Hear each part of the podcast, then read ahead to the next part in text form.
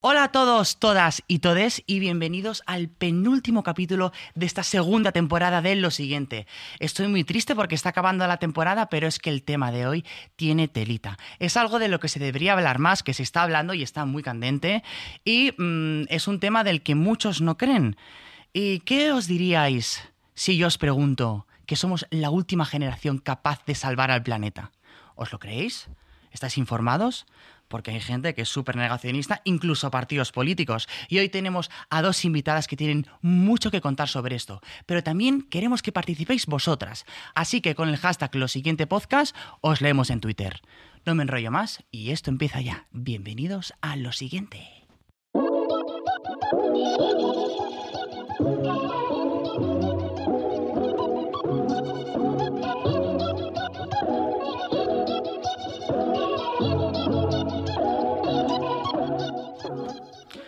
Bueno, bueno, hoy mi socia se ha cambiado el pelo, la cara, es que es directamente otra persona, ¿vale? No está Alba, es Belena Gaynor, una de las guionistas del programa. ¿Cómo estás, cariño? ¿Y qué ha pasado con Albi? ¿Qué has hecho con ella? Pues mira, Luke, estoy encantada de estar aquí sentada contigo. Estuve de invitada y ahora estoy aquí. He hecho un glow up fantástico. Hombre, estás ascendiendo en la vida, cariño. Ya lo Maravilla. siguiente, directora de Wallapop. ¿Te imaginas? No, no. Eh, y bueno, Alba no va a poder estar en los siguientes podcasts, pero nos ha dejado un audio despidiéndose de todos nosotros. Anda. Así que vamos a escucharla y te queremos mucho, Alba. Dentro Espero que no me dé mucha pena, la verdad. Hola Luke, hola Belén y hola a todas estas personas que nos estáis viendo y escuchando. Soy Alba Riera y este es un mensaje de despedida, aunque aquí no va a llorar nadie. Resulta que no puedo estar en los últimos episodios de Wallapop porque me ha salido otro proyecto y aún no, tengo la clave para desdoblarme. Si alguien la tiene me puede mandar un DM o un mensajito para hacerlo, este año me hubiera venido muy bien. La cuestión es que no podré acompañaros hasta el final, pero dejo el podcast en muy buenas manos porque Belén va a ser mi sucesora. Desde aquí te mando mucho ánimo. Seguro que va a estar genial. Luke, Belén, mm, al mando de todo, madre mía. Creo que esto va a estar entretenidísimo. Espero que estéis muy contentos con los últimos episodios, con los temas que vamos a tocar y con las invitades que van a venir. Yo os voy a seguir muy de cerca y voy a seguir disfrutando con vosotros de este lo siguiente. Un abrazo enorme para todos, me lo he pasado genial y a seguir con esta aventura. Un besito. Bueno, un aplausito para Alba. De verdad, cariño, ha sido un placer para mí y para todo el equipo haber trabajado contigo. Eres un amor, tienes un talento increíble y has dejado el listón súper alto. Te vamos a echar mucho de menos. Pero estoy muy contento con Belena, la verdad. Pues aquí. muchas gracias. Mi querida amiga del pelo azul. Bueno, que no me enrollo más y vamos a presentar ya a nuestras invitades. Por un lado tengo aquí a Clara Lago, la mismísima Clara Lago, una de las actrices más importantes de nuestro panorama nacional y también conocida por su faceta activista. Creo con Dani Rovira, la asociación Ocho Tumbao. Asocia- fundación, fundación, Fundación. perdón. Hay que saber diferenciar, ¿eh, chicos? Ah, y corregir los errores.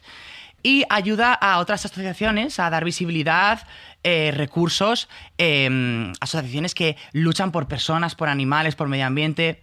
Una pasada. Bienvenida, Clara, ¿y cómo estás? Muchísimas gracias. Pues muy feliz de estar aquí, la verdad. Gracias por invitarme. Un placer, cariño. Y por otro lado tenemos a José Anlo, que es músico, compositor, artista, originario de México. México, ¿verdad? México, sí, sí. Sus canciones exploran temas tan diversos como el amor, la sexualidad, la salud mental y el respeto hacia el medio ambiente. Y también es estudiante de filosofía, que nos lo ha contado aquí un poquito off the record, y aliado activo de causas como el ecofeminismo, los derechos humanos, no humanos y el movimiento LGTBIQ+. ¿Cómo estás, José? Muchas gracias. Muy bien, muchas gracias, súper feliz de estar aquí y muy honrado de compartir mesa con ustedes. Qué completo, cuántos conocimientos debes tener en la cabeza, ¿eh? Madre mía, cuántos Ya movi- movimientos vas con ellos. Oye, que, que- que eso es una maravilla, seguro que estás súper deconstruido. Y se trata de eso, de hablar con gente que tenga cosas que contar, ¿no?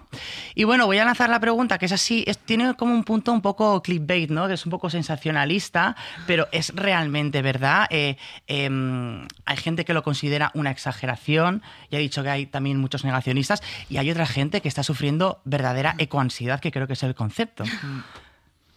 ¿Realmente somos la última generación que puede salvar al planeta? ¿Me tengo que coger una hipoteca a 30 años o no merece, o no merece la pena? Contadme. Romper el hielo. Clara, ¿quieres empezar tú? Clara. No lo sé, o sea, creo que para poder hacer eh, una predicción mm, precisa, debería tener mucha más información de lo que tengo, de la que tengo, vamos. Eh, creo que, que sí, si no nos damos mucha, un po- un poquito de brío, realmente la gente que, que están haciendo ahora, eh, probablemente cuando lleguen a, a nuestra edad, pues ya esté un poco colapsando, ¿no? Por lo que yo tengo entendido. Pero, pero Sí. esto es difícil de, de saber exactamente, ¿no? También dependerá mucho de lo, que, de lo que hagamos en este tiempo, ¿no? En los próximos 20 o 30 años. Claro, que no tiene por qué ser responsabilidad nuestra directa, ¿no? Que de esto, de esto hablaremos un poco ahora. José, ¿cuál es tu predicción? Ya, ¿Cuántos bueno. años, más o menos? Yo creo que independientemente de si somos o no la última generación eh, capaz de cambiarlo, tenemos que actuar como si lo fuéramos, porque hay, hay altas probabilidades de que seamos la última generación que puede cambiarlo. Entonces, creo que aquí no vale jugar al, bueno, pero hay un 20% de probabilidad de que quizás todavía esto aguante. Es como, no, mejor vamos a actuar como que esto es urgente porque es que es urgente. Y y sí, pues ojalá que queden muchas más generaciones por, por debajo que, que tengan un mundo tan bonito como el que nos tocó o incluso más. Que eso es lo que sería Sí. sería muy afortunado. A ver si lo conseguimos. guay. Lo que pasa que ya estamos viendo que un poco sí que está cambiando. El mundo que conocíamos Claro. se, Por está, de- se está destruyendo. Quiero decir, los datos están ahí, Sí, los científicos lo dicen, realidad. es que decir, es una realidad. Y lo, Lo- importante será actuar ya. Sí, lo que pasa es eso. Además, hay un punto en el que eh, si nosotros no actuamos, lo, lo que es seguro es que los que desapareceremos seremos nosotros. O sea, luego el, el planeta, lo maravilloso que tiene es que tiene una capacidad regenerativa maravillosa. Y, por ejemplo, hoy es una de las cosas que creo que todos vimos durante el confinamiento, ¿no? Que en cuestión de dos meses se recuperaban los mares, los ríos, eh, en fin, o sea, como que la fauna y la flora tienen una resiliencia maravillosa. Sí. Eh, Clara, me encanta tu voz, es súper ASMR, pero si te podrías acercar un poquito más al micro para Ay, que te digamos mira, me acerco yo el micro será... poquito. Exacto, acércate al micro, cariño. Pero bueno, te estamos escuchando bien, ¿eh? No te preocupes. Pero así mejor. Y por cierto, hablando de generaciones, ¿creéis que es justo que se nos responsabilice tanto a los jóvenes de esta crisis climática que está, que está viendo hoy en día? ¿Quién tiene la culpa de todo lo que estamos viviendo? ¿Creéis que es justo que se nos diga a nosotros, no, es que tenéis que reciclar, no es que... Obviamente tenemos que ser conscientes de esto, pero se nos criminaliza un poco, ¿no? Sí que es verdad que a veces vemos imágenes de los botellones en la playa, que hay que recoger la mierda que generéis, ¿de acuerdo? Y reciclarla. Pero eso va mucho más allá de, de estas acciones, ¿no? ¿Quién creéis que tiene la culpa de que estemos en este punto ahora mismo? A mí, sobre todo, es que me gusta más hablar de responsabilidad, no tanto de culpa, porque me parece que la culpa es una cosa que habría que erradicar de, de nuestro vocabulario. Em, Totalmente. Creo que la responsabilidad a día de hoy es de todos y desde luego sí, estoy de acuerdo en que es verdad que, que hay cierta, ciertos colectivos o generaciones que a lo mejor sí van y hacen botellón en la playa, lo que sea, pero también es verdad que es una cuestión de educación. O sea, si la gente se comporta así, algo habrán hecho los de antes, ¿no? Que no han educado con otro tipo de, de valores. Entonces, yo creo que es responsabilidad de todos, en realidad. El que hoy por hoy estemos así, pues habría que mirar generaciones atrás, ¿no? Eh, Claro, para llegar al hemos- punto en el que estamos ahora. Nos hemos encontrado este sistema, nos hemos encontrado el Efectivamente, planeta porque esto tiene todo que ver con, con el sistema de producción y de consumo, de todo lo que consumimos, de los coches, de los combustibles fósiles, la alimentación, la ropa, o sea, como que al final nuestro sistema de producción y, y de consumo a nivel mundial es el que es y viene siendo así desde hace décadas, ¿no? Entonces, bueno, pues es responsabilidad de todas esas generaciones previas y en, y en el momento presente creo que es responsabilidad de toda, de todo el que está vivo hacer algo en este momento. Claro. Cada uno a lo mejor tiene, tiene que responsabilizarse más o menos. Me, me gusta mucho eso que has dicho de la culpa. Creo que al final nos acarrea un peso mental que, que no te lleva a construir, simplemente te, te autodestruyes, ¿no? Pero mm, no todo el mundo tendrá que hacer lo mismo, ¿no? Porque al final es lo que decíamos, nos hemos encontrado el sistema así. No es lo mismo una empresa multinacional que produce eh, a preta porter, que, que lo hace de manera insostenible, que no el ciudadano que mm, se encuentra las tiendas así, ¿sabes? A ver, Y yo creo precisamente los jóvenes, yo creo que son los más concienciados. Mm, Supongo que aquí depende como, como todo, ¿no? Es como ha- hay de todo en todas partes. Habrá jóvenes que estén súper concienciados y además movimientos como los de Greta Thunberg, Mm. eh, de Fridays for Future y tal, yo creo que ha sido un movimiento muy, muy potente que también ha animado mucho a generaciones muy jóvenes 100%. a implicarse. Sí, sí, sí, Y sí. luego los hay de cerebrados como en todas partes. O sea que, pero que también hay una parte en todo esto que es que es educacional. O sea, a día de hoy tenemos una cantidad de información mm, a nuestro acceso que a veces es un poco complicado porque hay desinformación, pero, pero parece como que si no eres tú el que la busca, eh, no te la ponen ahí delante tan fácilmente, ¿no? Como que tienes tú que ir a buscar, informarte de qué compañías utilizan, son más sostenibles, utilizan aceite de palma o utilizan eh, cómo tratan a sus trabajadores, si es comercio justo, si no, si para que tú tengas este producto están talando toda la selva del Amazonas. O sea, toda esa parte, si no la investigas tú, pues parece que, que no te la va a contar nadie, ¿no?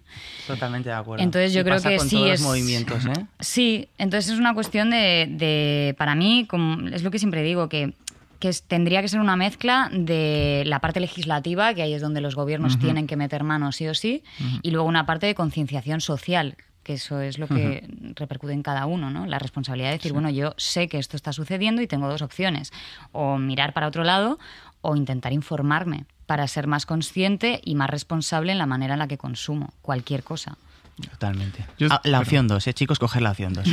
Por Josean, favor. ¿cómo, No, yo, yo cómo lo ves todo estoy esto? súper de acuerdo con, con todo lo que acabas de decir eh, y creo que de alguna manera estamos todas interconectadas, claramente estamos en el mismo barco y el otro día escuchaba a alguien que decía, bueno, es que la, la mayoría de las acciones, la enorme mayoría de las acciones que están destruyendo el planeta son legales. Eh, y eso es muy fuerte, que, que estemos permitiendo que nuestros marcos legales de los países permitan que, que produzcamos de la manera en la que producimos, que consumamos de la manera en la que consumimos. Entonces, sin duda, creo que se tiene que hacer cosas a nivel política, a nivel leyes y demás. También a nivel individual, lo que consumes, investigar, etcétera. Pero luego también como, como ciudadanas, pues tenemos que exigirle a nuestros gobiernos que, que el- cambien las leyes y que, y que se tomen esto en serio. 100%. Porque al final los partidos políticos, pues, se fijan en quien los vota.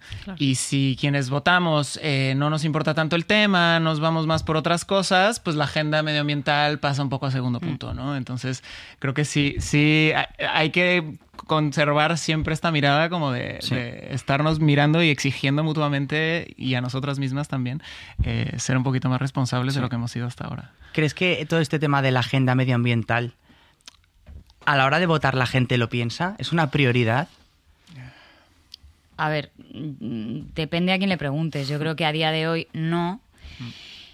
Yo hay una parte de esto que entiendo. Es decir, mm, cuando, cuando tus preocupaciones del día a día eh, pueden llegar a no llego a fin de mes para darle de comer a mis hijos, yo entiendo que a lo mejor digas, mira, o para sostener mi negocio, porque tengo no sé cuántas personas. O sea, entiendo que las preocupaciones que una persona puede tener cuando además los gobiernos no lo ponen demasiado fácil eh, Claro. a muchas personas, entonces ahí yo entiendo que digas, mira, es que hay una cosa que se llama instinto de supervivencia, ¿sabes? Y antes de poder ocuparme de algo tan grande y además tan abstracto, yo creo que el tema medioambiental a la gente le cuesta mucho empatizar a veces porque es algo como poco tangible, ¿no? Correcto.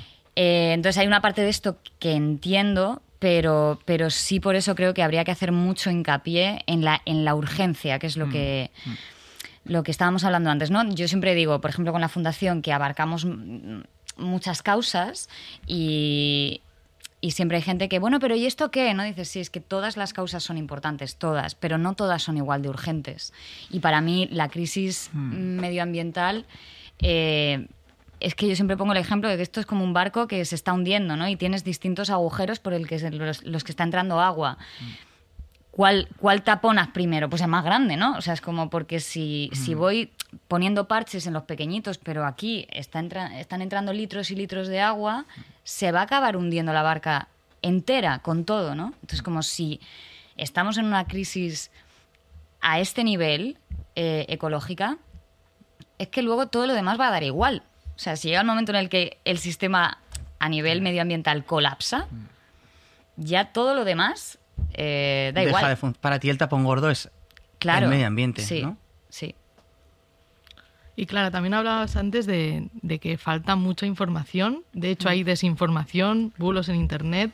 Vosotros que sois personas muy concienciadas, informadas, ¿en qué lugares buscáis información o intentáis aprender un poquito más de, de la situación?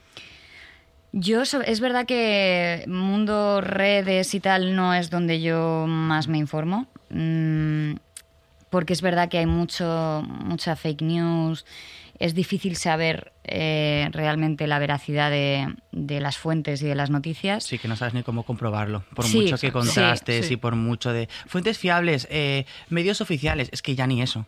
Sí, yo fíjate, yo más que medios oficiales me fiaría más de, a lo mejor, yo que sé, revistas científicas o pe- periódicos independientes, o sea, donde tú veas que no hay una financiación detrás de grandes multinacionales o de, ¿sabes lo que te digo? Como que digas, es la, la información que está llegando, pues puede ser una opinión personal de la persona que lo está escribiendo, pero no hay un interés económico detrás o documentales, por ejemplo. Eh, yo soy muy fan del mundo documental o libros, pero justo el mundo así, redes y tal, es donde menos voy yo a mirar.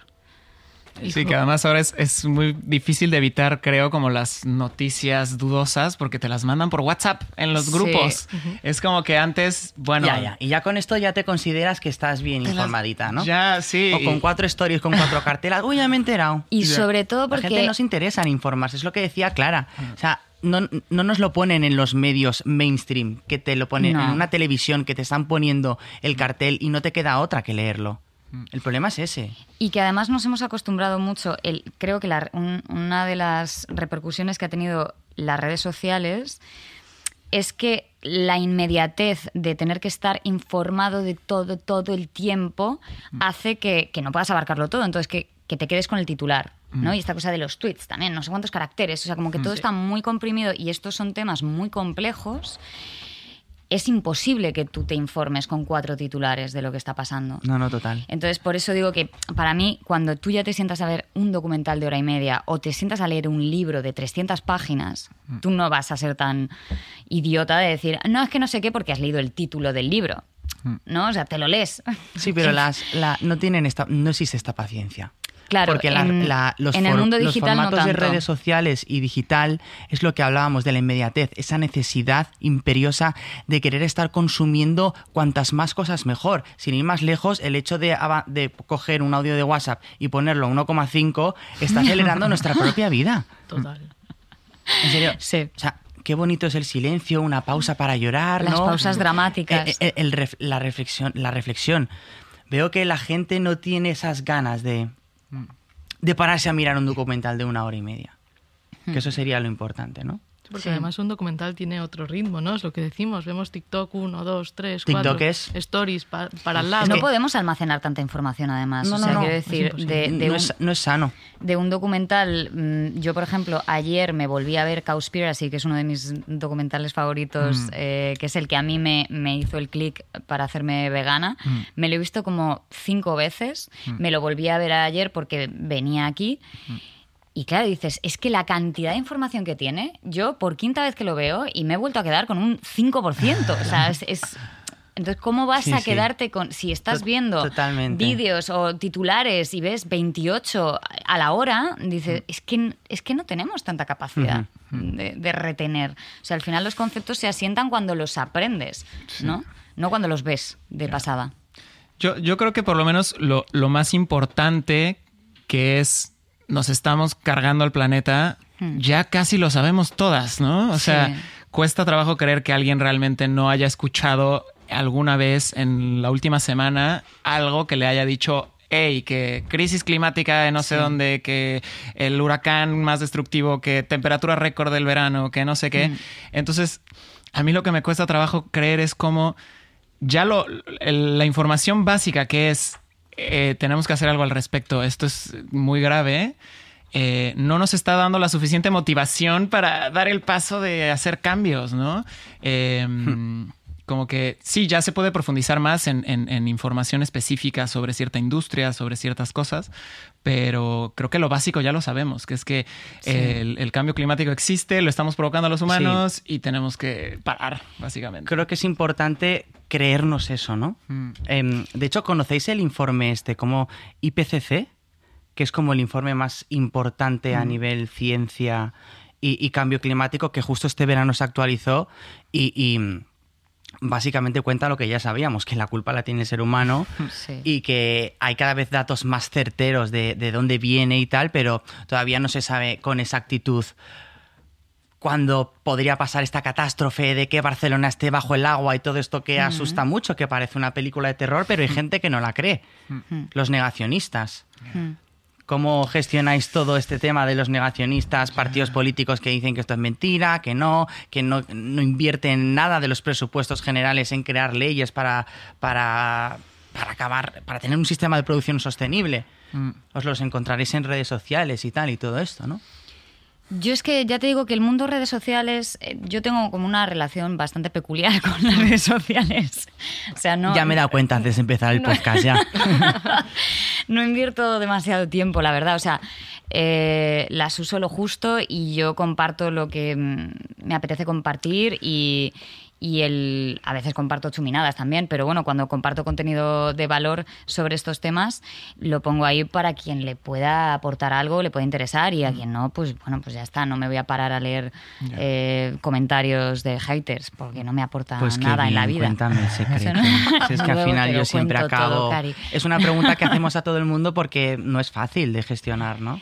Bueno, yo es que esto Y es si algo que... estos temas que son temas polémicos, que tiene esa otra parte de que hablamos del negacionismo, que, que van a tope. O sea, yo cuando he Mm. hablado de veganismo en YouTube, porque creo que es una lucha que, que es importante tenerla en cuenta, aunque yo no sea vegano, que Mm. luego de eso hablaremos, ¿no? Pero todo lo que desafía el sistema para mí merece un respeto, ¿no? Lo hice y muy heavy la de comentarios, ¿eh? He visto este vídeo, me han entrado ganas de comerme un bocadillo de jamón. Bueno, esto pasa mucho con el tema del veganismo. Eh, a mí me pasó cuando yo decidí hacerme vegana, eh, es verdad que me encontré, lo primero que me encontré fue lo que provoca en la gente, porque de, de repente yo solamente con decir que estaba teniendo, bueno, que estaba dándole vueltas a la idea de hacerme vegana, que lo iba a intentar y tal, tuve una cantidad de ataques por parte de amigos, familia, pero ¿y eso por qué? Pero bueno, pero luego tú tienes un móvil que no sé qué, o sea, como ataque frontal que yo decía, pero si yo estoy hablando de algo que voy a hacer yo, que no estoy obligando a nadie ni estoy criticándote, ¿no? Pero creo que pasa algo con esto, ¿no? De cuando una persona está tomando acción en algo, eh, es como que de alguna forma le haces despejo a la persona que no lo está haciendo. Simplemente con el hecho de informar de que tú estás haciendo esto, ¿no? El otro, yo creo que hay, que hay algo inconscientemente que se produce que es me estás poniendo delante lo que yo no soy capaz de hacer, ¿no? Eh, y, y, pues bueno, pues debe tocar ahí, pues no sé, con, con su los propios sentimientos de, de egoísmo que pueda tener la propia persona, ¿no? Es como antes de que yo pueda sentirme que yo estoy haciendo algo mal, te voy a tirar a ti para abajo. Entonces, bueno, esto pasa bastante con, con el tema del veganismo. Y que parece que por, por tomar una línea tienes que ser 100% coherente con todo lo demás, ¿no? Y dices, vamos a ver, o sea, es casi imposible ser 100% coherente. Y cada cosa que haces ya suma. O sea, si tuviéramos que hacerlo todo o nada, de 0 a 100 y en plan radical con todo, no po- nadie podría hacer nada.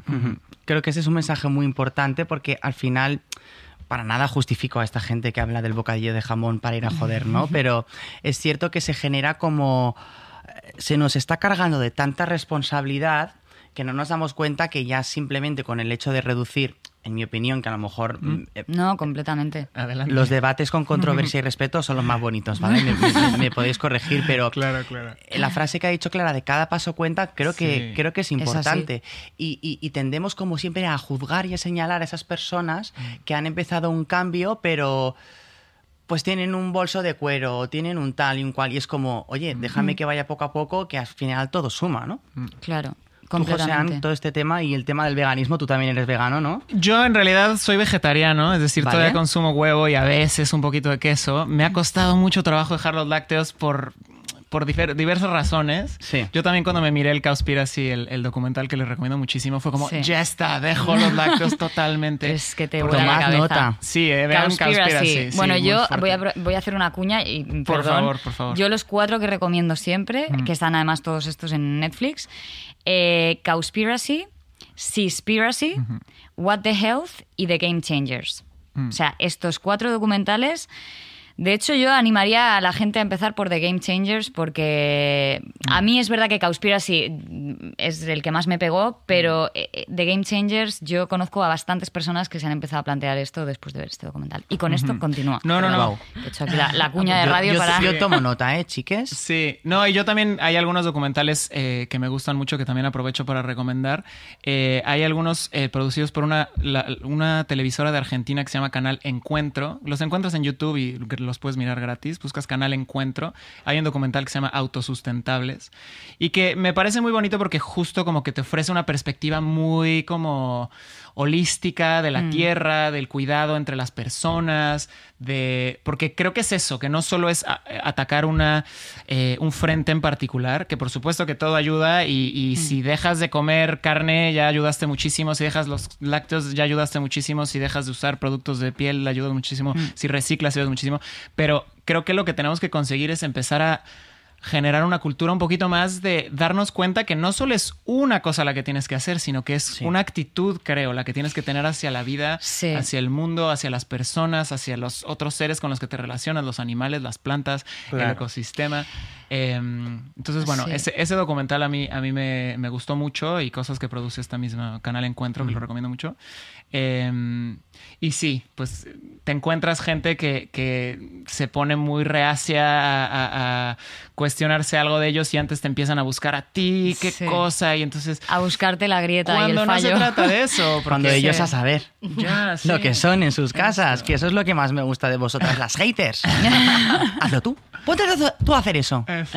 Pero en relación a esto que estabas diciendo, Mm. es verdad que a mí me parece muy... Yo, yo siempre cuando, cuando hablo de veganismo, a la gente que le interesa, ¿eh? porque yo también paso de ir taladrándole la cabeza a la peña con esto. Es como si alguien me pregunta, genial, pero si no, yo, No si vas te a- quieres no- comer un filete no- delante de mí, yo no te voy a mirar mal, ¿sabes? No O sea, vas a imponerlo. Ya, no. entiendo. Pero, pero cuando alguien me- se interesa y me pregunta y tal, es verdad que yo intento tener este discurso, pero porque lo creo así, que realmente eh, me voy a poner un poco chupiflower, ¿eh? Yo tengo una tendencia a esto, pero es, pues, que es así. Nos encanta Eh, la chupiflowers, Clary. Adelante, de verdad.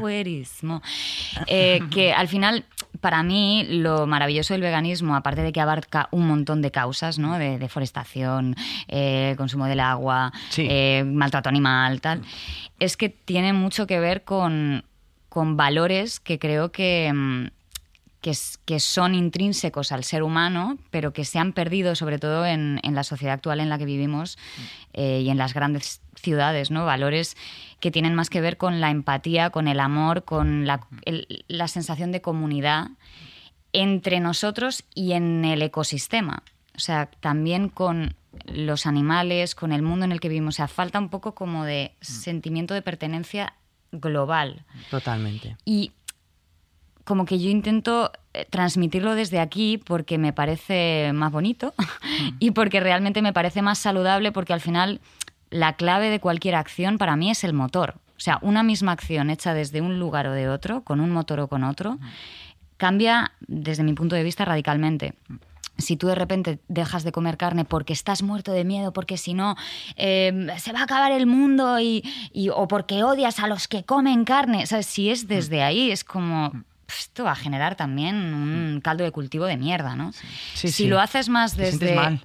claro, si lo haces más desde la compasión as- hacia todos esos seres vivos que no se merecen que haya llegado el, el ser humano y, y se haya auto-otorgado este derecho a poseer cualquier cosa que se le pone delante, cualquier terreno, cualquier animal, ¿no? Que hablamos también de no nuestra tierra, nuestro planeta, no, no es nuestro. Es, es, es, un planeta en el que hemos eh, nacido y evolucionado y compartimos con un montón de seres. Pero es como que ya el ser humano se ha hecho como dueño y señor y, y, esto desde luego pues lo están sufriendo los que más pues todo el resto de las especies y por supuesto las plantas, los árboles, las selvas, en fin. Entonces, creo que intentar conectar con, con este sentimiento de, pertenencia a un todo y, no darnos tanta importancia, ¿sabes? Que no somos eh, tan guays y todos nos vamos a morir en un momento dado y, ¿sabes? Es como... aprender a... por estar bajo el agua. Yo todo el rato quiero sacar esta respuesta porque es lo que me tiene con esa consigna, ¿no? ¿Lo de que vamos a estar bajo el agua? Sí. ¿En Barcelona dices? Sí.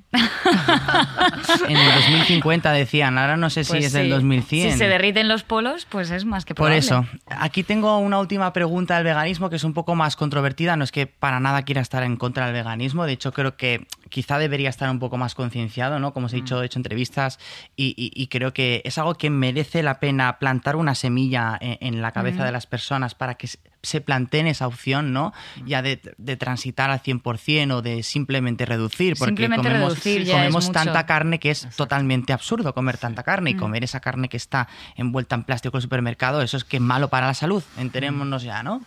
Pero, o sea, el veganismo es realmente necesario para esta lucha y el veganismo es un sistema que se puede implementar en todo el mundo porque ahora mismo mm. es algo que pertenece un poco a gente que tiene un poco más de recursos económicos, también porque como hay menos demanda, la oferta pues hace encarecer el precio, ¿no? Pero mm. quiero decir, por ejemplo, la eura no es mm. barata. A día de hoy, aunque esté empezando a tal. Y, pasa un poco pues con la ropa y con un montón de cosas, ¿no? ¿Hasta qué punto, o sea, cómo hacemos que ese veganismo sea realmente sostenible en todo el mundo? Perdón que me... sí, sí, adelante. es que yo creo que ahí corren mucho justo estos mitos un poco alrededor del veganismo. Eh, porque claro, hay, hay productos veganos procesados que se, se asemejan a la carne o lo que sea, que pueden ser muy caros porque, claro, necesitan tecnología detrás y yo qué sé, y hay gente a la que le gusta y qué bueno que tengan esa opción. Pero en realidad es que llevar una dieta balanceada, nutritiva y completa a base de plantas es perfectamente posible y en realidad es que es más barato porque comprar lentejas y comprar arroz integral y comprar... La cosa es que creo que culturalmente nos choca mucho porque estamos tan acostumbradas a el chorizo y el no sé qué y la sopa con no sé cuánto. Al primer plato, segundo plato, ¿no? el primero no sé qué y en el segundo es donde viene la carne o el pescado o la tortilla o el tal, ¿no? Sí, es una cuestión más cultural, yo estoy completamente de acuerdo. Hay muchísimos países que de manera natural mm. tienen más una dieta vegetariana y que de repente porque el mundo occidental ha entrado en un sistema de producción y de consumo de carne mm. descomunal, se quieren sumar también. Pero, o sea, India eh, culturalmente, históricamente, ha sido un país muchísimo más basado en, vegetales, en cereal, ¿sabes? O sea, que esta cosa de me como el chuletón todos los días es una cosa mucho más occidental. Evidentemente, si tú te vas yo qué sé, a, un al, Sáhara Occidental, eh, que, hay, yo qué sé, un pueblo pesquero, y tienen solamente eso para sobrevivir, pues ¿qué le vas a decir? Pero es que, la excusa de, bueno, pero es que no todo el mundo puede, ¿qué le vas a decir al de la tribu de África? Bueno, mira, yo no estoy hablando con el de la tribu de África, estoy hablando con la persona que vive en Occidente y que tiene acceso a, todas estas posibilidades diferentes y que, como estaba diciendo, comer vegano realmente es bastante más sencillo, bastante más barato y son recetas muchas veces como de toda la vida, del puchero de toda la vida de la lenteja con la verdura y, en vez de echarle chorizo, pues no le echas chorizo y ya está. O sea, hay, más hay, muchos mitos con todo este tema, es cierto. Sí. Y ahora cambiando un poquito de tema, os queríamos preguntar por otro movimiento, ¿no? Em, que habla sobre las empresas, sobre las acciones que están tomando algunas empresas, que si creéis que realmente están luchando para ser más sostenibles o si simplemente es reputación de marca, el llamado greenwashing.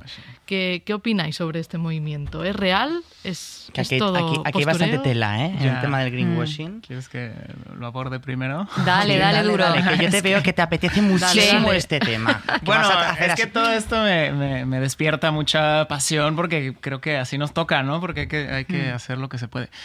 A ver, yo creo que sí hay un fenómeno de, de greenwashing, de querer mostrarte más, más ecológico, como de pinkwashing también, de más, más friendly a lo LGBT, etcétera. Correcto. Y que muchas empresas lo están haciendo por marketing y porque se dan cuenta que vende.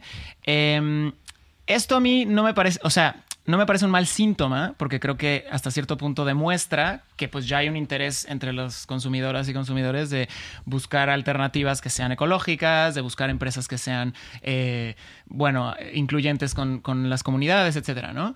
Entonces, que exista como fenómeno no me parece terrible. Lo que sí es terrible es que sea una mera fachada y que en el fondo no cambien las cosas. Claro, es que Em, creo que ese es el punto total. Sí, Estoy muy de acuerdo en eso. Yo creo que la, la ventaja de que una empresa haga un poquito de greenwashing y ponga, eh, reposte cositas en Instagram y yo qué sé, es que un poco como consumidor te da la autoridad de irles a decir, hey, tú que estás diciendo que eres muy verde, ¿por qué aquí me estás dando un producto que tiene aceite de palma y que viene de no sé dónde y que no sé cuánto? Eh, y creo que ya al presionarlos un poco, pues un poco por, por no quedar mal, por lo menos, tendrán que ir haciendo los cambios.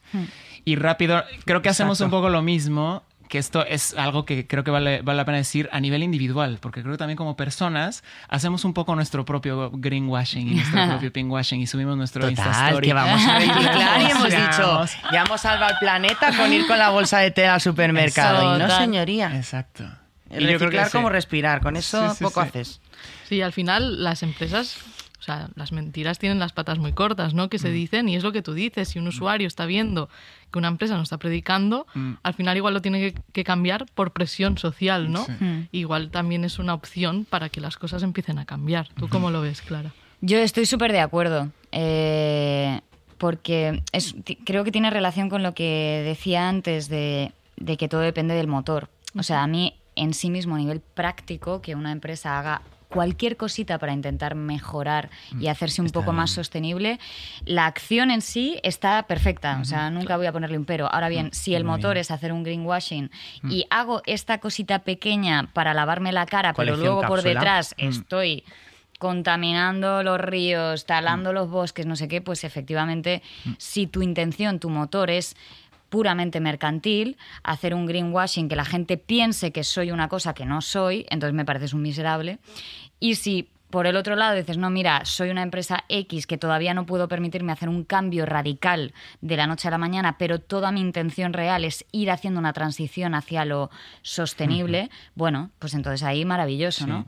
Dando los pasos que se puede ir Claro. dando. Yo entiendo que también no se puede cambiar el mundo y, la- y todas las estructuras empresariales Es imposible. De un día para Eso otro. es lo insostenible, el ese cambio radical. Claro, pero, pero bueno, ahí también como todo, yo creo que, que también depende un poco de la mm, de la gente, de la población, que a veces nos tratan un poco de, de idiotas, ¿no? Y es como no, que cada uno tenga un poco la picardía de decir, bueno, no me voy a creer cualquier cosa que me cuenten, voy a informarme un poquito de realmente esta compañía me está vendiendo la moto o no. Y somos así ahora, ¿eh? Un poco. Claro, entonces esto a mí me parece positivo, porque al final, con lo que estábamos hablando antes de, hay dos partes, ¿no? Eh, que los gobiernos aporten la parte legislativa y que la gente tome conciencia. Pues esta es la historia, es como nosotros tenemos la capacidad de votar a los partidos políticos una vez cada cuatro años, ¿no? En las generales. Ok, pues esa es tu responsabilidad, el Muy votar bien. al partido que veas que tiene intención de hacer algo, ¿no? Pero eso es una vez cada cuatro años. Pero es que cada día, que esto es lo que yo digo siempre que lo vi en un documental que se llama Food, eh, Food Choices, eh, que al final decían, tenemos la capacidad de votar tres veces al día. Cada vez que comes, cada vez que consumes, cada vez que tú vas al supermercado y pasan la banda magnética, cada vez que vas y compras una prenda de ropa, cada vez que vas... Todo esto es como si tú estuvieras votando. Y de hecho, honestamente, creo que estos votos cuesta- cuentan incluso más. Porque al final esto es el, el mercado mundial, que Sí. es lo que finalmente mueve todo, ¿no? Entonces, como que no tomamos del todo conciencia del poder que tenemos como consumidores. Sí, y de que cada 100%. cosa que consumimos, que compramos, cuenta. Y podemos hacer cambiar ese sistema. Efectivamente. Si ven que todos estamos yendo hacia ese lado, al final es como... Claro. Es el greenwashing, O sea, que ven el- que tienen que ir ahí obligadamente, pero como decía José An, acaba siendo un poco positivo, ¿no? Claro. Y al final votas a un partido político que crees que va a hacer X y hace Y. Ya. Aún así, votad. Que todos los políticos son unos cabrones, pero votad. Em, sí, nada, para un poco completar el tema del greenwashing, creo que me ha encantado lo que habéis dicho porque creo que es súper positivo. Yo que me dedico también un poco a la moda, estoy viendo que realmente las marcas están haciendo un cambio real y que es ahí donde, o sea, creo que... que mm, como dice Clara, como ciudadanos tenemos mucha responsabilidad y podemos hacer cambiar las cosas. Pero también te digo que yo no tengo la culpa de ir a una, a una tienda y encontrarme con una chaqueta que está hecha con 10.000 litros de agua. No tengo la culpa de ir al supermercado y encontrarme unos tomates envueltos en plástico. Entonces, cuando una gran multinacional intenta hacer un cambio que realmente es sincero, eh, en vez de... Tenemos que ser exigentes con esas empresas, ¿no? Pero es que ahí sí que existe un cambio real, ¿sabes? Y, y- y hay que un poco animar y exigir que, que- que tenga una continuidad, ¿no? Que no se quede solo en esa colección cápsula, porque ahí es donde está esa intención viciada y ahí esa, a esa gente sí que hay que señalarla y, y condenarla y no consumir sus productos. Pero Claro. los que sí que tienen esa intención, vamos a aplaudirlos, porque creo que también la lo que pasa mucho en redes es que lo criticamos todo a la mínima y ya no todo es válido y, y para mí el mensaje más importante es que cada paso cuenta. Sí, y también que, que la toma de conciencia, como dices, yo no tengo la culpa de ir al supermercado y que los tomates estén envueltos. Yo no tengo la culpa de que la chaqueta lle- lleve 10.000 litros de agua. No, evidentemente no. Pero si tú tienes conciencia de eso y no y no le no te lavas las manos en el sentido de bueno como no es culpa mía eh, tú sí tienes la opción de decir ok compro estos tomates porque en este sitio no hay más o me voy a buscar un establecimiento donde me vendan los tomates a granel. O, vale, esta chaqueta la necesito por lo que sea, pero me voy a comprar una y hasta dentro de tres años no me voy a comprar otra. O sea que también es como que- tú, Sí. eh, como en Es todo, puedes quedarte aquí, Sí, sí, ¿no? o ir un pasito más allá, o ponerte creativo. Yo me acuerdo una vez una amiga que me dio un consejo de estos maravillosos que a mí no se me había ocurrido. Yo iba con la bolsa de tela a comprar no sé qué. Y de repente la veo que estaba metiendo en la típica bolsa de plástico de que, que vas metiendo la fruta a granel. Y entonces ella metía la fruta, pesaba, sacaba la etiqueta, la pegaba, luego pesaba por otro lado dos limones, sacaba la, la etiqueta, pero lo metía en la misma bolsa. De manera que luego la cajera se vuelve un poco loca dando la vuelta a la bolsa porque tiene cuatro etiquetas distintas, Sí. pero estás aprovechando, en vez de consumir cuatro bolsas, has consumido una. O sea que a- también es una cuestión de ponerte tú creativo de Hay- hay que hasta dónde quieres Sí. dar. Sí, sí, no. Y hablando, 100%. hablando de esta idea que te dio tu amiga, si queréis hablamos de algunas iniciativas sostenibles. Eh, Lucas, por ejemplo, el slow fashion, tú que te dedicas a la moda. Sí, el slow fashion es algo que, que- que se debate mucho ahora en la moda, ¿no? Y que creo que muchos diseñadores eh, están empezando a ser conscientes de ello. Lo que pasa que ahí sí que entiendo que, que el debate es mayor que en el veganismo, porque las camisas de slow fashion pueden llegar a valer 100 euros, 150. Creo que es una industria que todavía tiene que caminar hacia ahí, pero creo que en general la moda está como, como atenta con esto. Pero nos gustaría que, así rapidito, porque no sabéis el rato que llevamos, yo estoy flipando, se me ha pasado volando, tenemos que pasar ¿Sí? a la siguiente sección. ¿En serio? Sí, pero vamos a hacerlo súper rápido. em, que un poco ya podríamos haber sacado un, un manual rápido de sostenibilidad, ¿no? Pero ¿qué, qué más iniciativas sostenibles se os ocurren? Que podemos hacer como, como ser humano? Aparte de tener Wallapop para reutilizar la ropa, cariño. Es porque que re- lo de las broma. tres R's, las tres R's de reutilizar, reciclar, eh, era Reducir. reducir, reducir, reutilizar, reciclar. Que lo primero es eso, es reducir. Dices, una camisa de slow fashion es que a lo mejor te cuesta 150, ya, pero si es de muy buena calidad, te va a durar mucho más tiempo. Entonces, ¿qué prefieres? ¿Comprarte tres camisas de 50 que mm, cada temporada vas a estar cambiando? ¿O te compras una y la siguiente la comprarás Ya. un poco más adelante, no? 100%. En O sea toda la boca has dado. O sea, reducir. tal cual. O te vas a un Reducir. mercadillo de segunda mano o te metes a Wallapop directamente y buscas Claro. algo de segunda mano que esté en buen estado. Segunda mano, yo soy muy fan del 100%. concepto de segunda mano para, para Sí. todo. Y yo, claro, yo por- porque el veganismo eh, un poco es mi filosofía Mm. eh, de vida, pero por- por- porque me parece que abarca todo. O Mm. sea, yo, si alguien me preguntara, vale, pero ¿cómo empiezo? Porque esto es muy grande y, y como que no tenemos el control de ciertas cosas, yo por eso siempre animo a la gente a que, a que al menos se acerque a la cultura, un poco la filosofía del veganismo, porque abarca tanto. O sea, con una sola decisión que estás tomando, estás ya abarcando la parte del maltrato animal, la parte de medioambiental, de contaminación, de deforestación. De eh, tu propia salud. de tu propia salud. O sea, y, y, bueno, y este concepto un poco de, de que al final a mí me pasó, yo me hice vegana y, y desarrollé después de un tiempo una empatía todavía mayor hacia, Hacia el resto de los animales, Claro. por ejemplo, ¿no? Es un estilo de vida, no es una dieta. que Claro. Es lo que la gente cree y que, que sería importante decir. Hay un dicho que es muy catastrófico, me gusta la charla porque mm, apetece escuchar. Eh, no, no, es, no es imponer una ideología, no es ese go pegan que a veces hay a gente que le puede resultar un poco agresivo, Sí. pero es el hecho de, de ir poco a poco, de ir despacio, de ser conscientes del cambio que eh, eh, la crisis climática existe. Y claro, hay gente que es incluso tan catastrófica que yo no sé si esto será cierto o no, ¿no? Que dicen que, bueno, que traer hijos a este mundo, ¿para qué?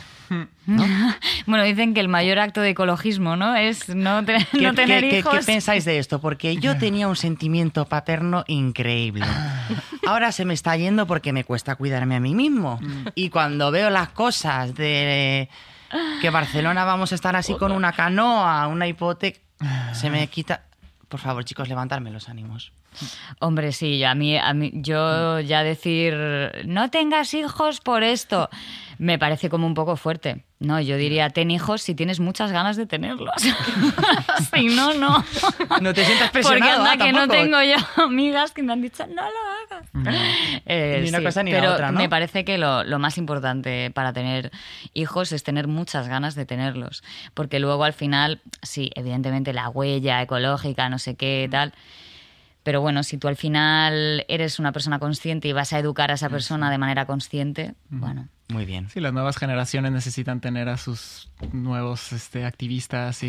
¿no? Sí, porque cada vez nacen más deconstruidos, es una pasada. bueno, y yo creo que tendría que crecer mucho la cultura de la, de la adopción, ¿sabes? Porque también Totalmente. hay cuántas niñas y niños que están Pues ahí bien, buscando hogar y familias que quieren tener familia y, y hijos, hijas y hijes y bueno, pues Sí. ahí está la, la- Yo creo que tendría que volverse algo mucho más común y creo que se alinea Sí. justo con, con estos mucho valores. más mucho más fácil, ¿no? Que con Sí. la- los trámites para eso es Ya, un- sí, ahora mismo es complicadísimo. mundo, sí. Mm. Pues ya sabéis, a follar con condón y menos gestación subrogada, ¿vale? El condón no sí es una cosa muy ecológica, ¿eh? Yo creo que sí, que los hacen biodegradables. Chicos, estoy súper a gusto. Antes de pasar a retando a las invitadas, nos gustaría que hablaseis de vuestro libro, ¿no? Que- ¿Qué proyectos estáis así importantes últimamente? Que sabemos que estáis llenos de proyectos, pero que es lo más importante un poco para lanzar también pues, un mensaje final y que sepan nuestros oyentes qué, qué es lo que hacéis. ¿Clara?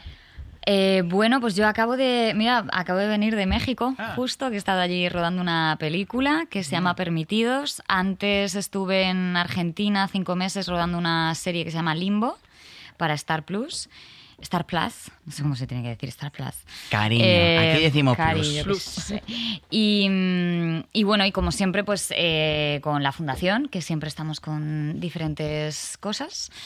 Eh, y Eso dará ahora... trabajo lo hecho tumbado, ¿no? Porque ¿Eh? quedará mucho tu curro, una fundación. Sí, pero es un curro muy bonito, la verdad. No, y además de decir que tenemos ahí a Dani Solano, que es el tercer patrono y gerente, que es, es, es Dios. O sea, lo que es capaz de hacer este hombre él solo, yo no lo puedo entender. Qué bien, qué importante saber delegar. Sí, y luego eh, acabo de mm, emprender como empresaria. Mírala. Sí, en una empresa de comida vegana, de hecho, a, a domicilio y repartimos en toda España, menos en las islas. Mm. Y entonces son menús semanales veganos y bueno, todo lo más sostenible que, que se puede. Qué bien. Con los tapers Pues luego de te haremos un reto, no sé un reto acorde a esto, a Sí, ver si. Se llama Be Clever, Be Vegan, por si queréis. Ole, claro que sí. Lo, lo pediremos. Y ojalá esté en las grandes plataformas, que es de lo que hablábamos, ¿no? Que un globo nos traiga estas cosas, porque si no tienes que ir a buscar la web en no sé qué y al final no sabes que existe esa opción. Josean. Bueno, yo después de todo esto va a parecer muy poco. Eh, yo realmente canciones, que es lo que, lo que sé hacer, de las pocas cosas que sé hacer. Me parece eh, poco. No, pero no me parece poco para nada. bueno, ahí ando. Yo valoro mucho a los productores musicales. Gracias. Bueno, pues ando, ando preparando nuevas cositas, eh, colaboraciones con artistas de diversos países a, a distancia, lo cual ha sido bonito y vienen algunas en camino. Eh, sigo pues con mis estudios, que me encanta estudiar. Eh, y bueno, tratando realmente de, de llevar una vida pues saludable, bonita, agradable, sabiendo que estoy en un mundo que, que está en, en, En crisis. bueno, en crisis y, con los retos además. que eso tiene y, y, bueno, estamos en el mismo barco, así que... Transmitiendo el mensaje ya haces mucho. Bueno, sí. creo que sí, creo que a todos nos toca esto, como, como ponernos la camiseta del planeta de alguna manera y, Mm. y cada quien desde su desde su lugar eh, aportar lo que se pueda. Oye, José Ani, ¿qué canción tuya le recomendarías a la gente que nos está escuchando ahora, por ejemplo, en Spotify? Ya. Que cuando acabe el podcast vaya a escuchar. Bueno, pues un poco relacionada al tema de hoy, tengo una canción pequeñita que dice durante la pandemia, bueno, durante la cuarentena del año pasado, que se llama La Reflexión del Pasto. Y es una canción pequeñita que justo un poco como que usa la, la metáfora de que cuando tú vas ahí pisoteando el pasto sin darte cuenta de lo que estás haciendo, de repente ya tienes ahí un lodazal, si llega toda la gente, lo pisotea, ¿no? Y como, sí, la naturaleza tiene la capacidad de, re- de regenerarse, de volver a salir, pero necesita agüita, sol y amor y tiempo. Eh, y entonces lo uso un poco como metáfora para, para, bueno, para promover que nos relacionemos con el mundo de eso de una manera más como de, de, de solo coger lo que realmente es necesario para ti, de no estar con estas ansias de acumular, porque es que a lo mejor en 10 años necesito, entonces mira que de una vez acumulo. Como que esa canción va un poco de eso, reflexión del Qué pasto. bueno. Tú que decías que estabas en pocas cosas, pero todo lo que puede contar una canción, ¿eh? Realmente la música lanza mensajes y salva vidas y además un mensaje súper buen rollero que tiene que ver 100% y que todos deberíamos aplicar. Me encantaría seguir siguiendo porque no sabes la de temas que hay, es un tema muy gordo, pero tenemos que pasar a retando a las invitadas, a ver qué tal se os dan estas pruebas, amigas. Vamos a ello.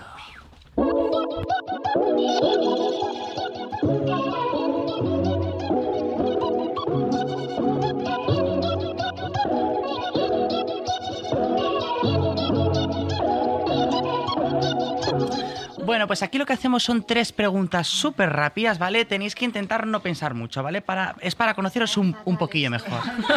Pues lo siento mucho, haberte lo mirado antes. No, es broma, Clary. Así queda más espontáneo. Un, dos, tres, responda otra vez. ¿Lo que más os ha costado cambiar o la comida que más eh, rabia os ha dado dejar? Clara. El- yo la comida, el, el pescado. El pescado es lo que más echo de menos. El sushi o una, un, un pescadito al horno. Ya, te entiendo. A mí me ha costado mucho trabajo dejar los lácteos y estoy todavía en esa batalla, pero creo que lo que más me ha costado realmente es como poder ir a cualquier restaurante sin pensar en absolutamente nada y saber que cualquier cosa del menú está como hecha para mí. Eh, eso, eso es algo que, que, bueno, echo un poco de menos, pero... Está cambiando un poco, Pero ¿no? no, me arrepiento. Sí, siempre hay una buena opción vegetariana, Sí. vegana. Sí, hay, que, hay que mirárselo un poquito, pero siempre la encuentro. A ver, te siguen mirando mal y tal, pero poco a poco, poco a poco. Segunda pregunta. Desde aquí ya empieza Clara un mensaje para todas las personas que nos estén escuchando.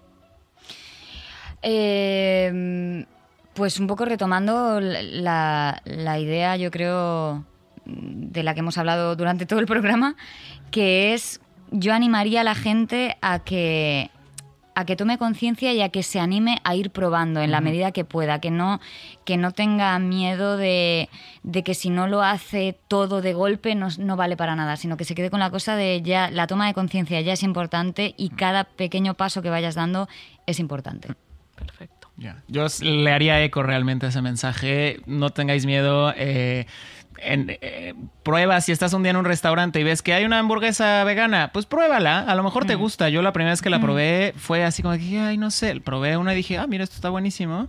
Eh, Es y la siguiente vez que fui a ese lugar, pues la pedí y así poco a poco con todo. Y cuando me di cuenta, pues mira, ya, ya había dejado la carne y estaba yo muy tranquilo y muy contento.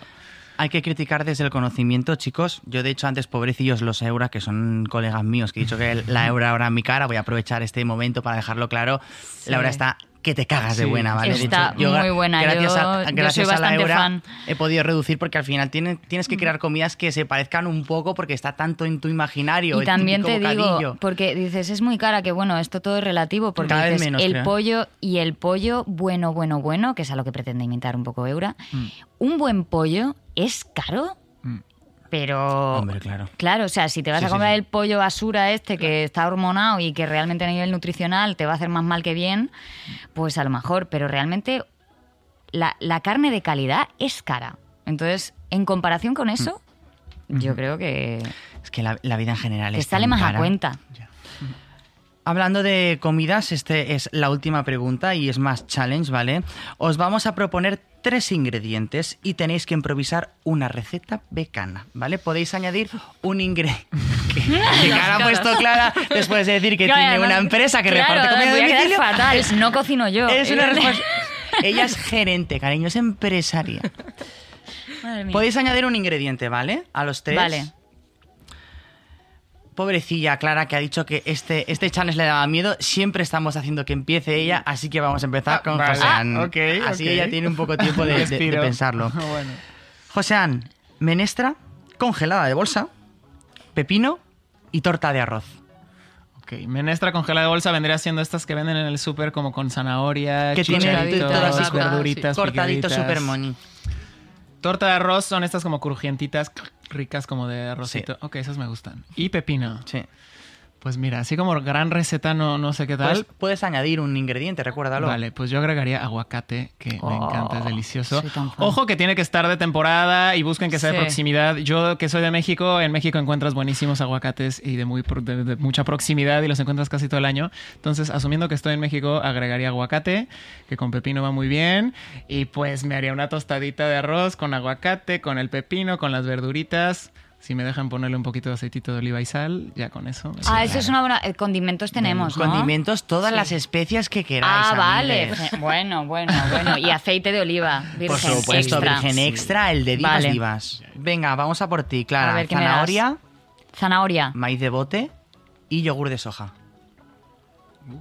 Te tocó más difícil. A él le has dado una menestra ya congelada. Sí, es que a, a- a él casi le he dado la receta Mucho ya. más ingrediente. Espérate.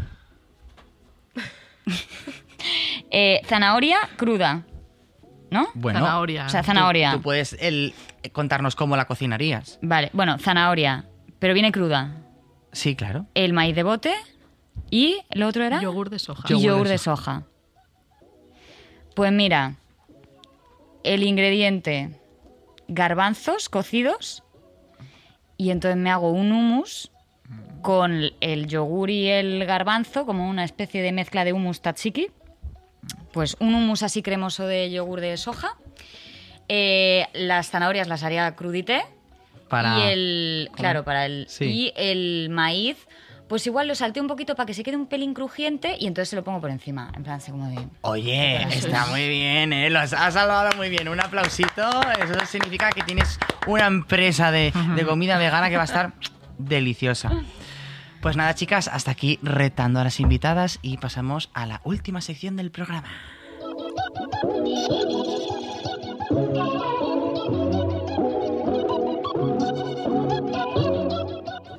Y ahora estamos en la sección de segundas partes en la que toca devolverle la vida a nuestros objetos. Para los que os enganchéis hoy al podcast, os contamos, nuestros invitados, invitadas nos traen eh, un objeto muy importante en sus vidas y vosotros vais a darles una segunda vida. Así que vamos a empezar.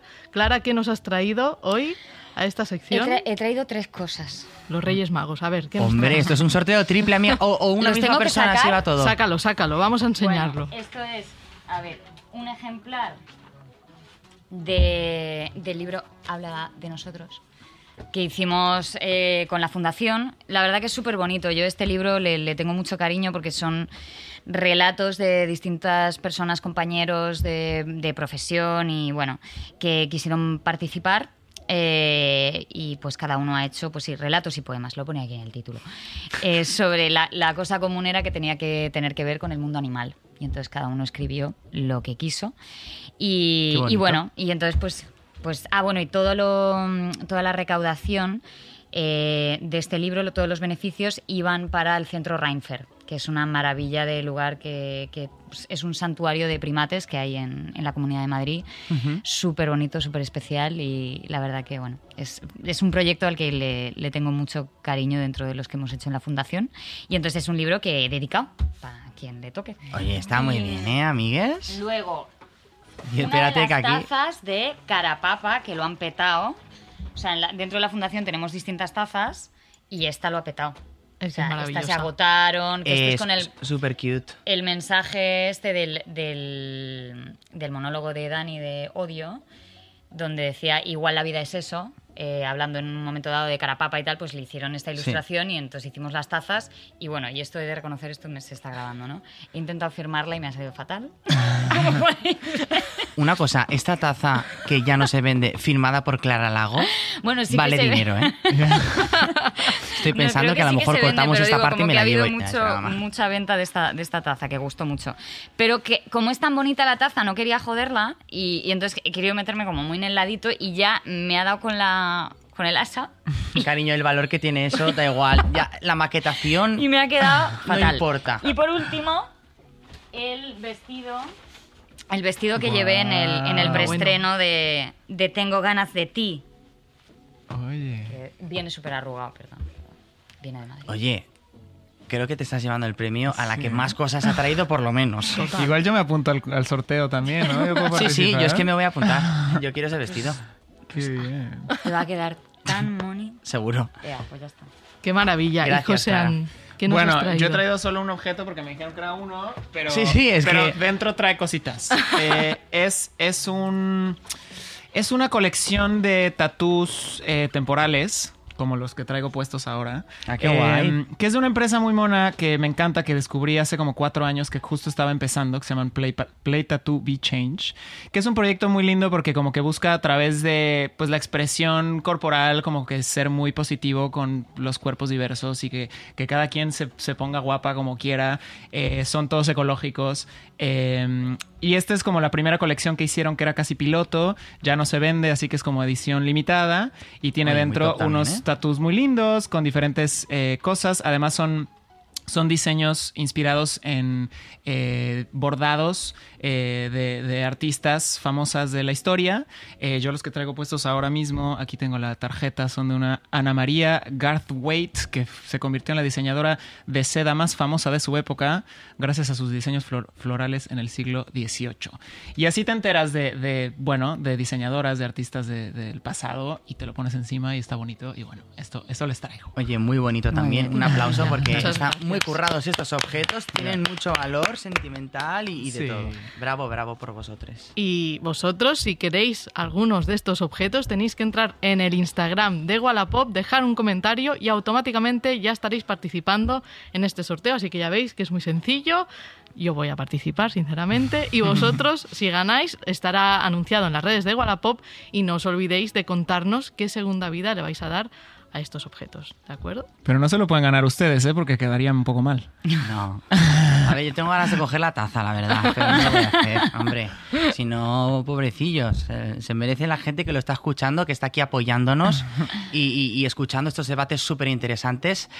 Hasta aquí ha llegado, se me ha pasado súper rápido. O sea, yo me rápido. estaban avisando por el pinganillo, digo, madre mía, es que es un tema del que se puede sacar muchas cosas. Sí. Me ha parecido súper bonito escucharos, de verdad. Un aplauso para nuestras invitadas, que son maravillosas. gracias, de José verdad. Ann. Sí. Y, y Gracias. Clara, me da mucha penita porque además es el penúltimo programa de lo siguiente de esta temporada.